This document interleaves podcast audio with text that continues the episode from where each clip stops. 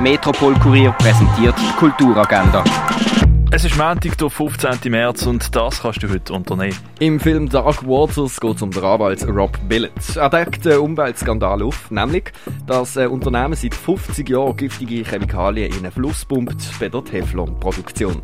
Er setzt alles aufs Spiel, um diesen Skandal aufzudecken, aber die lokalen Behörden und die Regierung haben großes Interesse daran, diesen Skandal zu vertuschen. Der Film Dark Waters und andere Filme, die im Kultkino würden laufen, kannst du auf myfilm.ch sehen. Wie die alten Römer früher gelebt haben, das siehst du im Römerhaus in Augusta Raurica. Barfeeling zu dir heimholen kannst du mit der Musik auf rene.fm und die passenden Drinks kriegst du per Velokurier zu dir heim. Und Roda Arp siehst in der Fondation Baylor.